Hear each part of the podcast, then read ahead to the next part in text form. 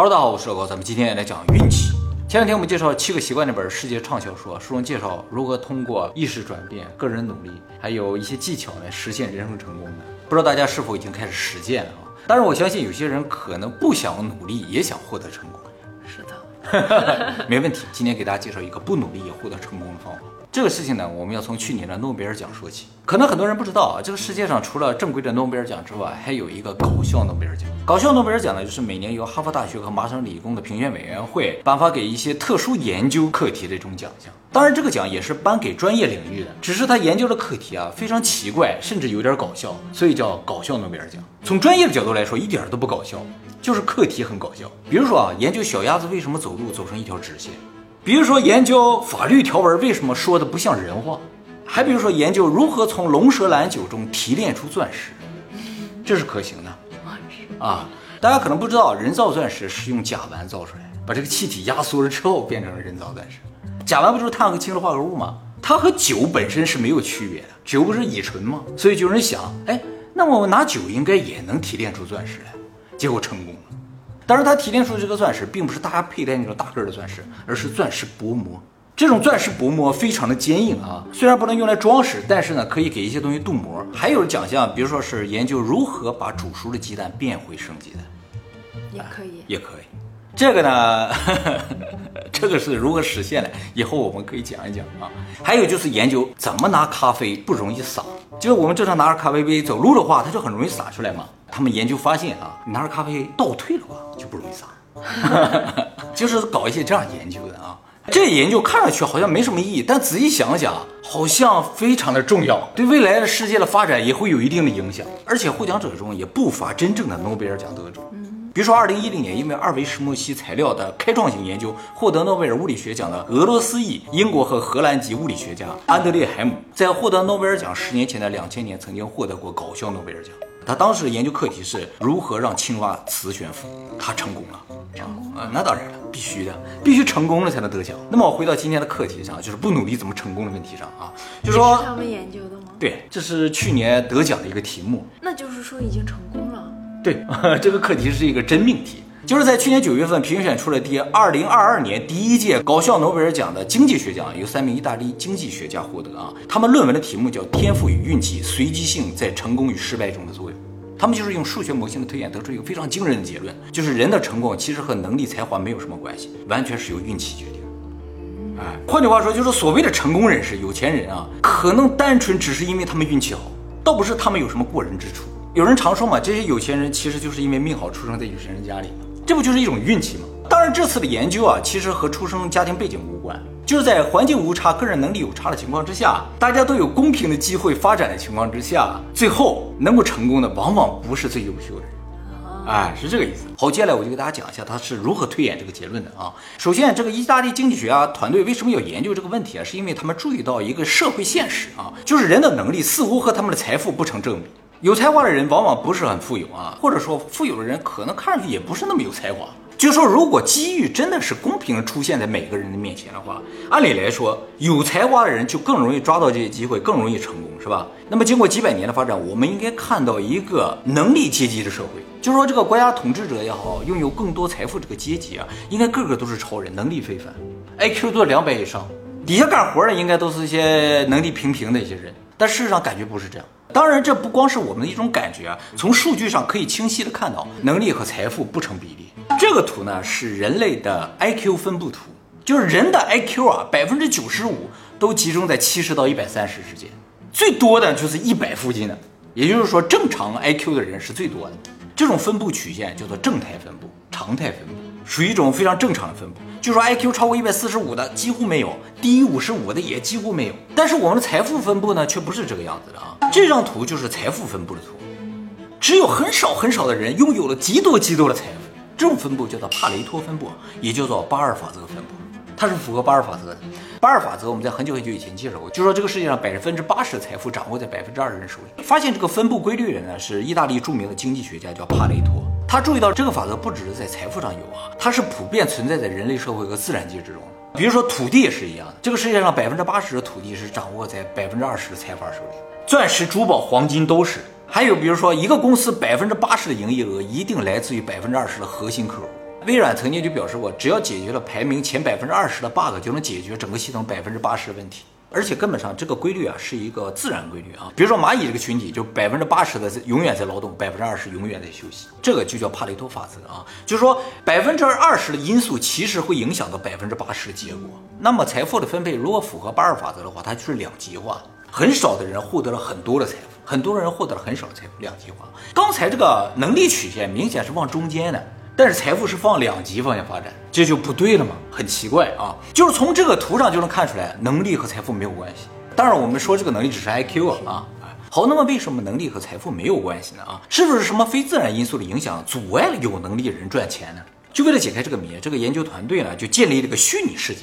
这个虚拟世界呢是基于一个叫做个体为本模型的系统开发的，简称叫 ABM 啊，其实就是一个模拟社会运作的模型。这个模拟世界长成这个样子，图上黑色的部分呢都是小人儿啊，总共有一千个。他们给每个小人儿啊都赋予了一个能力值，在零到一之间，没有人到零，也没有人在一，平均值不是在正中间零点五，是往右一点零点六。其实大部分都集中在零点三到零点九之间，哎，形成正态分布。那么这些小人设定的年龄呢都是二十岁，为什么设定在二十岁？是因为他们认为啊，人都是从二十岁开始挣钱嘛。所以呢，这个模拟是模拟他挣钱的四十年，二十岁到六十岁，六十岁就退休了嘛。就在他挣钱这四十年，看他能挣多少钱。图上绿色的小点呢，就是一个幸运时间点；红色的小点呢，是不幸时间点。红点和绿点呢，各二百五十个，合起来五百个。系统刚开始运作的时候啊，所有小人拥有财富是一样的，都是十。哎，你可以理解为十块钱、十万块钱都可以，反正是十。然后这些小人不动，红点和绿点就开始随机运动。当这小人遇到绿点的时候呢，他就会发生一件好事儿。哎，这个小人就有一定的几率呢，能够把他的资产翻一倍，十块钱变二十块。他这个几率看什么？看他的能力值。我刚才说能力值在零到一之间嘛。比如说他如果是零点六的话，就正好在中间的话，他就有百分之六十的几率把他的财产的翻一倍。那是什么能决定他能不能抓住这个机会啊？就随机的，碰到就算，不碰到就不算。能不能赚到这个钱，就是利用到这个绿点的话，看他的能力值。他能力值是零点九的话，就更有机会翻一倍。如果是零点六的话，机会就少一点。你碰不上的话，再有能力没有用啊，碰不到就不行。相反，如果遇到红点的话，不论你能力值是高还是低啊，你都会损失一半的财产。嗯，十块钱就会变成五块钱啊。那为什么赚钱翻倍看能力，然后赔钱的时候就不看了呢？哦，是因为啊，他这里边说的这个能力啊是什么东西啊？就是知识啊、技能啊、IQ 啊、判断力啊、毅力这些东西啊。这些东西啊，在你出现机会的时候，有可能让你如虎添翼。让你有更高的几率抓到这些机会啊！但是当灾难来临的时候，比如说生病啊、交通事故啊，跟你能力就没有关系了，哎，所以只要遇到红点，财产就会降一半；遇到绿点的话，就要看你的能力值了。能力值高的就有更高的机会，资产增长一倍啊！他们按照这个设定呢，就把这个系统运行了四十年，当然不是运行了四十年那么长了，哎，就是一个很短的时间内把四十年跑完了啊！我刚才说大家一开始财富都是十嘛，四十年后发生了什么呢？看这张图大家就知道了。这张图的纵轴是人数，横轴是财富。大家注意啊，纵轴这个人数呈十倍十倍增长，一个人十个人，一百人一千人啊。结果是呢，这一千个人当中啊，资产最高的只有一个人，他有两千六百块钱啊，他从十变成两千六了。这个人的资产是剩下所有人平均的一百二十八倍。第二名呢也是一个人，他的资产大概是一千三百块钱左右。绝大部分人人的资产都趋于零了。都没了。后来他们经过计算发现，这是完美符合巴尔法则的，就是有百分之二十的有钱人掌握了百分之八十的财富，而百分之八十的人呢极端贫穷，合起来只有百分之二十的财富。而最富有的几个人啊，他们的才能指数是多少呢？哎，最富的这个人在这儿，就是最高这条线，横轴是才能指数，纵轴是他的资产啊，他是多少呢？他是零点六一，哎，比零点六稍微往右一点点。在智商来说，大概是一百零五左右，而最右边呢，按理来说应该是智商最高那个家伙。那个家伙呢，财产几乎趋于零了，就是他有百分之九十几率能把自己的财产翻倍，结果他还是趋于零了。而最奇怪的是什么啊？挣钱多这几个都在中间附近，哦，就是都是能力平平的，不尖也不傻，也不尖也不傻，可能傻一点都没关系，反正只要靠近中间就容易赚钱。那难道不是因为能力值居中的人比较多吗？啊，对对对，比例就其实我跟你讲，就是这么回事儿。能力值多的人就更有机会成为富豪，说明什么？和能力值无关吗？只要人口基数大，就更容易出现富豪嘛。大家注意，这个推演还有一个特点啊，就是即使你遇到一个绿点，也不一定能够成为富豪，他只是把你资产翻倍嘛，十块变二十块而已，而且也要看你的能力值哦。所以这个家伙能增长到两千六啊，说明他不断的在遇到好事儿，是不是？必须是一连串的。而且还得遇不到坏事。对，没错。好，那么我们来看一下这个最有钱的家伙，他这一生究竟遇到了什么事儿？这个图呢，就是他的整个财富变化曲线啊。那他的一生会很爽吗？对对对，啊，他的能力指数零点六一啊。他在二十岁到六十岁这四十年里啊，对了，大家注意，他这个横轴为什么是零到八十啊？是因为这个系统是半年半年往前前进的，所以零到八十实质上就是二十到六十岁。嗯，中间呢是四十岁啊。这个家伙在二十岁到三十岁的时候呢，就遇到了一次好事儿，财富也没怎么增长。但是在临近四十岁的时候，突然连续遇到三件好事儿，噔噔噔三件好事儿，而且他似乎都抓住了这个机会啊，然后财富呢就迅速增长。然后四十岁到五十岁之间又只遇到了一件好事儿，五十岁到六十岁的时候呢又遇到了三件好事儿，也都是连续出现的。他在这四十年时间里没有遇到不开心的事儿，哦，哎，没有灾难啊。如果以四十岁为中间点来看的话，他前半生和后半生遇到的机会是差不多的。但是前半生呢，由于资金量比较低，翻番儿也翻不到哪去，所以财富没怎么增长。但是到后期了，就是靠近六十岁的时候，遇到好事，他的财富就指数性增长了。而相反啊，最惨的一个人，他的人生曲线是这样的，你继续看，遇到的都是坏事。哎，他人生只是遇到了一次好事，遇到了十五次坏事。对，他在三十岁之前啊，什么都没遇到。好事坏事都没遇到，平淡无奇。三十岁到三十五岁之间遇到了一次好事，遇到了一次坏事，扯平了，没什么变化。但是在三十八岁开始啊，他就再没有遇到好事了，连续遇到十四次坏事。三十八岁怎么了？嗯，资产的不断减半，大结婚了吗？大概在四十五岁的时候，资产就已经趋近于零了。后来再发生多少灾难，对他打击其实都不大了。哦，哎，但是他的灾难还是在不断的发生之中。比较讽刺的是，他能力指数达到了零点七四，用智商来说，应该在一百二左右了，相当聪明的一个人啊。所以从这个图上，我们可以看到，人生的决定因素只有一个，就是运气。你能力再高，你只要遇到了 全都是糟心事儿的话，你就资产就会趋于零啊。能力平平，你遇到都是好事儿的话，对，很多次机遇总能抓住一两次。是的，是吧？啊，哪怕你只有零点六。对如果一次机会没有，想抓也抓不住。想抓也抓不住啊！前两天我们做彩票那个影片中有讲到，说买彩票不能买多，最好买十注以下。针对这个问题，我看到有些观众啊留言说说，其实十注以下比较容易中是个假象，是因为买十注以下人比较多。这个说法没有错，但是这证明了什么？这买十注以上没用。什么意思啊？就是你买十注以上，确实能够大幅增加你中奖的几率，但是中奖的几率基数太小。比如说这个彩票买一注中奖几率是五百万分之一，你买十注就变成五十万分之一了，感觉增长了十倍。但说实话，五十万分之一你就能选中吗？和五百万分之一没有区别。我就说五分之一你都不一定能选中，对不对？所以你买十注以上没有意义，并不是买十注以下更容易中，应该说是买十注以上也没有更容易中。两个选一我都不一定选。对，就这个道理。但其实你买一百万注，就是把这个几率提到五分之一啊，你已经赔钱了。你中一等奖也还不回来你买彩票这些钱。那彩票就是这么个东西，你用科学来算啊，对，可能去买彩票。所以彩票终究就是个运气的事啊，你买再多它都是个运气。所以我建议大家买十注以内，嗯，是这个意思啊，大家不要误解，是吧？啊，十注以内更容易中，而是十注以上没有更容易中。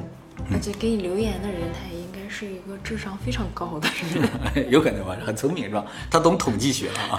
人生也是一样，你能力再高，其实和你成功的这个几率相比的话，不起任何作用，和运气相比不值一提啊。然后他把这个模型啊，这不是运行了一次吗？不说明问题啊，运行了一万次啊，每次的结果都是这样的，就是总有一个人发达了，呃，百分之八十人都已经快趋于零了，这一万次的结果也都符合八二法则。也就说明什么？现在世界财富形成这个八二法则，不是人为形成的，就是现在把全世界的财富再平均分配到每个人手里，过四十年还会形成八二这种结构。就纯看运气也会形成八二这个结构，只是富豪可能换人，不是今天这富豪了，但是永远都是百分之二十人掌握百分之八十财富，这是自然规律。人人均富的这个世界啊，不自然，有没有可能是有可能，但不自然，自然就是八二啊。还有就是发现这一万次里面，每次这个大富豪都一定是运气最好的那个人，就是他几乎遇不到红点，连续的遇到绿点，而运气最差那个人永远都是遇到最多红点的人，他几乎遇不到绿点。就算遇不到绿点，也不要遇到红点吧。对你什么点都不遇到还可以。然后这个团队呢，把这一万次模拟当中最富有的人放在一个表里看了一下他们的这个能力值，发现啊，形成正态分布。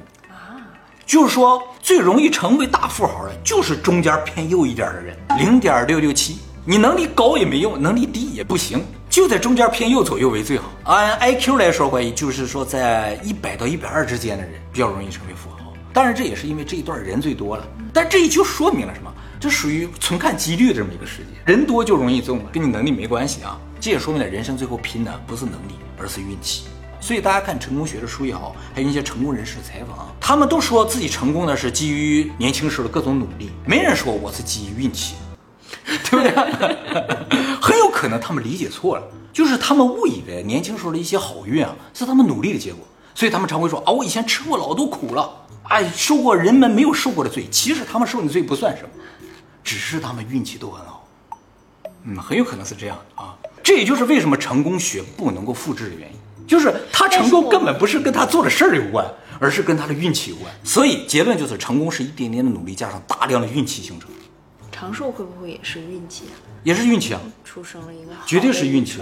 我一会儿会讲哈，我给你分析一下。其实咱不是什么事儿都不能做的，在这个地方也可以，还是有机会的啊。既然成功和成绩、能力无关，只是运气，那么就产生了一个问题啊。比如说国家科研的预算应该如何分配的问题。比如说一个国家有十个研究团队啊。这研究团队里当然有名师领导的研究团队，有以前出过特别好成绩的团队，有从来没听说过的团队，成绩平平的团队，以前失败过很多的团队，各种各样的啊。那么这个预算应该怎么发呢？这个研究团队就做了个实验啊，他们准备了三个方案，一个方案就平均发，跟你成绩没有关系，十个队每人十分之一。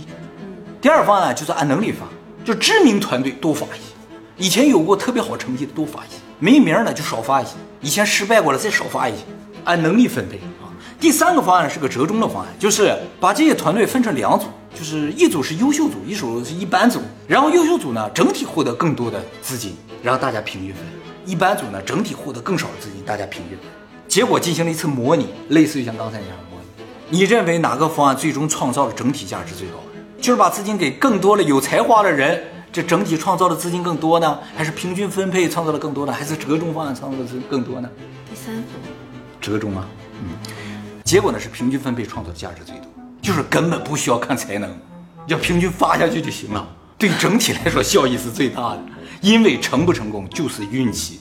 其实啊，现在发现啊，这些获得诺贝尔奖的物理学家，大部分都是靠运气的啊。就是比如说啊，打个比方，当初发现宇宙背景辐射的那个科学家，他们就是因为一个偶然的机会接收到了宇宙背景辐射，他们根本不是要找这个东西。就接收到了啊，结果一研究发现啊，这是宇宙最初爆炸那个辐射。大家都是有机会创造价值的，只是你个人从过往的经验也好，从他这个有没有名人来判断哪个更有几率。其实这个判断是没有必要，成不成功完全看几率啊。所以这个模拟结果就说，根据能力去分配资源其实是不对的。呃，我知道这非常违反常识啊，但是结果往往就不是由能力所决定的。好，那么回到一个非常重要的问题，就是人生如果只是运气，难道我们就只能听天由命、坐以待毙吗？其实不是啊，这个实验的目的不是告诉我们要放弃抵抗啊，而是告诉你，你努力的方向似乎要改一下，你不能把人生努力的方向在研磨自己的能力上面，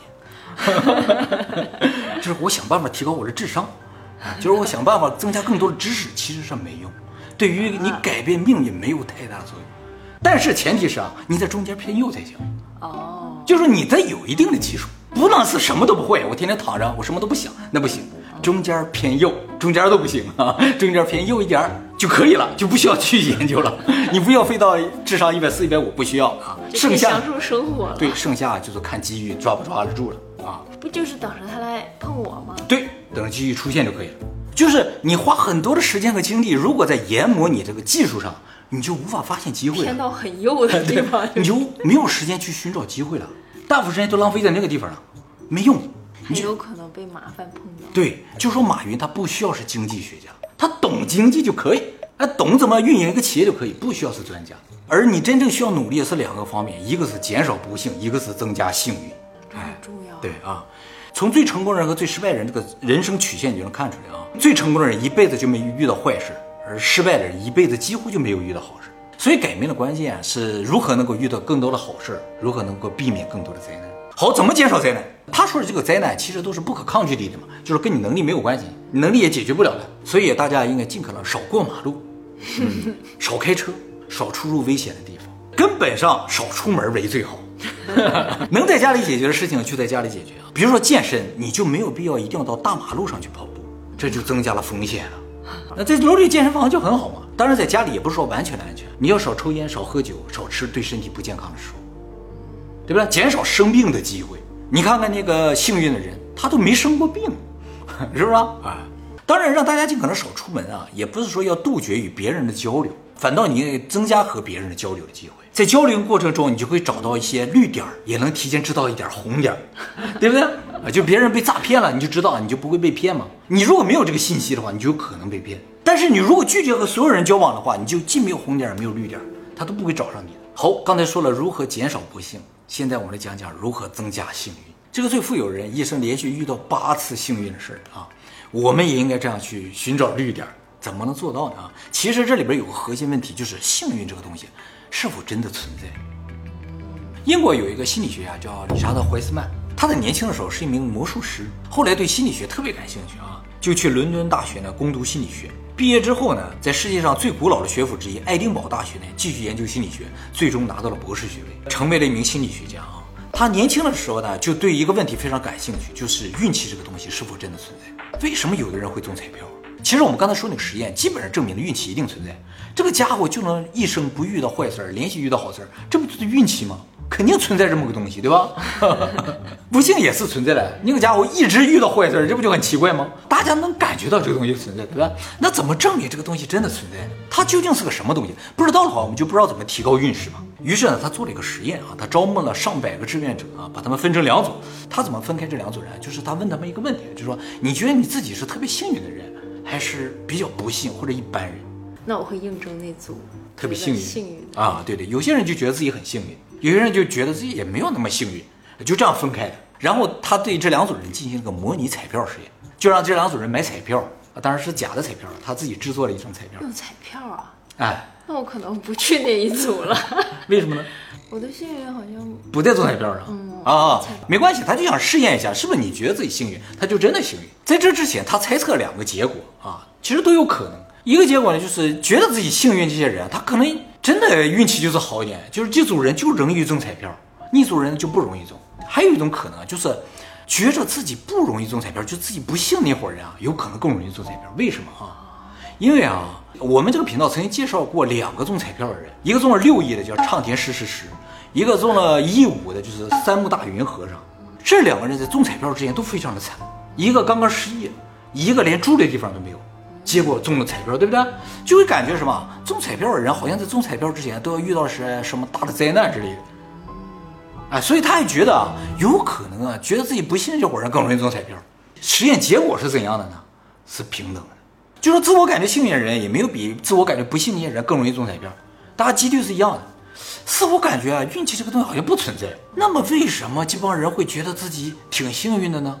他就做了一个进一步的实验啊。他做了一份报纸，这个报纸是模拟真的报纸做的哈，然后里边参插了一些图片。他让这两组人啊上这个报纸上找图片，说有多少张图片，你们数看谁数得快。结果发现啊，觉得自己幸运这组人啊找图片的速度是觉得自己不幸这组人的速度的三倍，有的人甚至几秒钟就说出来这些报纸里有多少张图片，几秒钟，你报纸都没翻完他就知道了。嗯，为什么？其实是怎么回事啊？他这些报纸里边总共有四十二张图片。你要数的话，真的得花两分多钟。这个觉得自己不幸这组人，大部分都花了两分多钟数出来的。而这张报纸的反面，其实用大文字写着，这些报纸上总共有四十二张图片，这就是答案，用文字写的。但是你让他找图片，他就注意不到文字了，就拼命找图片呢。但是幸运这组人，很多人都注意到这字了，所以一翻过去啊，四十二个就回答了，几秒钟就回答了，所以平均下来速度快了三倍以上。甚至这些报纸上还写了一些其他的字儿。比如说，如果你看到这句话，告诉测试的人，你就会获得十块钱奖励。哎，不幸那组一个看到了都没有，幸运这组就好多人都看到了，哎，就获得了一些现金奖励啊。他通过这个实验结果啊，似乎感觉到一点这两个组的不同了。哎，就是什么？他说幸运的人啊，似乎啊洞察力更强一些，视野更宽广一些；而不幸的人啊，他们视野更窄，很容易钻牛角尖啊，或者是集中在一个很小的范围之内，让他干什么他就拼命干什么，注意不到周围的变化。他说这个其实不是一种能力，我跟他说洞察力，其实它不属于洞察力的范畴，它更类似于一种生活的态度，就是觉得自己幸运的人啊，他不太注意生活中那些不幸。他只注意到自己幸运那些点，所以他会觉得生活中幸运事儿比较多。他也容易发现，就是说，看似不是机会的，他也都觉得是机会。而觉得自己不幸那些人啊，特别容易关注到生活中不幸的点。本来挺幸运的事儿，他都觉得啊，这可能是平常的。而遇到不幸，他就觉得啊，我怎么又不幸了？容易悲观。所以造成他们俩心态不一样的最直接的原因呢，就是态度，生活态度。但是测试里边那个人是真真实的遇到了很多次红点儿。对。就说红点儿可能是人生中不可能避免的事情，来了你就只能接受，没来了你就运气了。但是绿点儿这个东西啊，是可以通过人生态度改变的。就说什么，这人生中啊，其实周围充满了绿点儿，你发没发现的问题？那测试那个人也没有碰到，因为测试我知道测试那个是随机的，真的是随机的，因为测试那个人啊，他不能动，不允许动啊，所以他能够获得怎样的命运，真的是随机的。而这个第二个实验证明什么？就是说，觉得自己运气好。其实是有机会提高运势，怎么提高运势？就是说，你周围可能有很多绿点，你平时注意不到，因为你视野太狭窄。你应该扩展你的视野，改变心态。这也就是大家可能经常听说啊，就说和运气好的人在一起啊，就容易运气好；和运气不好的人在一起，容易运气不好。为什么？因为啊，运气好不好不是能力，而是一种生活态度。能力是不能传染的，而生活态度是可以传染。所以运气好的人，他的这种豁达也好，他这种视野开阔，就会影响到你，就会让你豁达，视野开阔，就会容易发现这绿点儿。就说红点儿吧，避免的方法我已经说了，少上马路就完了嘛。但是绿点儿怎么能更多？就是开阔眼界。就是在这个实验里，绿点儿它不是隐性，是随机的；而现实生活，绿点儿有可能是隐性的，就是这个机会出现在你面前，你没有发现，那就没机会了，对吧？只有红点儿你发现了，怎么能行？就是说，如果你红点比较多，运气比较不好，哎，你就喜欢的时候，你能发现更多绿点，也可以弥补这个东西。是的，哎，这是改变运势的关键。而抓到更多绿点的关键是什么？就是开阔眼界，不能让自己啊视野太狭窄。这也和就是说你不能够研磨自己的能力有关。你研磨自己能力就在一个单方向上不断的研究嘛，这是不行的，一定要分散开来，浅一点没关系，分散开来，哎，看得更宽广一些的话，人生就会不一样。总结啊，就是人生啊是需要努力的，但努力的方向需要注意，应该在注意安全、注意健康的前提之下呢，努力开拓视野，这样的话才能尽可能减少人生的红点，增加人生的绿点。至于是否能致富，最终是要看命的，和才能啊、努力就是个人因素，其实没有太大的关系。但是有很多人想要达到的人生状态，并不是有多么多么富有呀。啊啊，他这个只是用财富去量化了人生的一种成功了。当然，你可能追求人生成功不是这种形态的，但终究需要一个量化嘛。你可以不理解为这个是财富，穷就行。对，你就理解为人生成功指数也可以。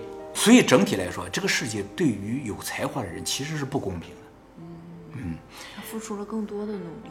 对你可能有更好的天赋，但不一定能够成功。如果你觉得这个世界对你不公，有可能是因为你太有才华了。嗯，这个落差太大了，说明他能力值太高。对。所以也不用太沮丧，你太有才了。只是这个世界怎么做呢？啊，没有办法，这个世界就不是倾向于有能力人的世界。这个自然规律不倾向能力，它倾向于运气。你知道为什么它倾向于运气，不倾向于能力吗？是因为我们人生太短。如果人生足够长，几千年、几万年的话，运气值就会趋于平均，就遇到了好事坏事差不多多。那时候就拼能力了。但是我们活不了那么长。所以在短暂人生中努力那么多年一点用都没有，人生这八十年九十年拼的就是运气。但是要首先做到中间偏右，中间偏右啊，基础的抓住能力的这个才能你还是要具备的。那这么多次测试里面，能力值很偏右、能力值很高的那些人，没有一个人很富有吗？呃，一万次里可能有一次吧。嗯，还是基数太小。对，基数太小。那如果只是基数的话，你在中间还是偏右很多。没有啊，所以最终决定还是命嘛，是吧？所以 life is short, play more，就这个道理。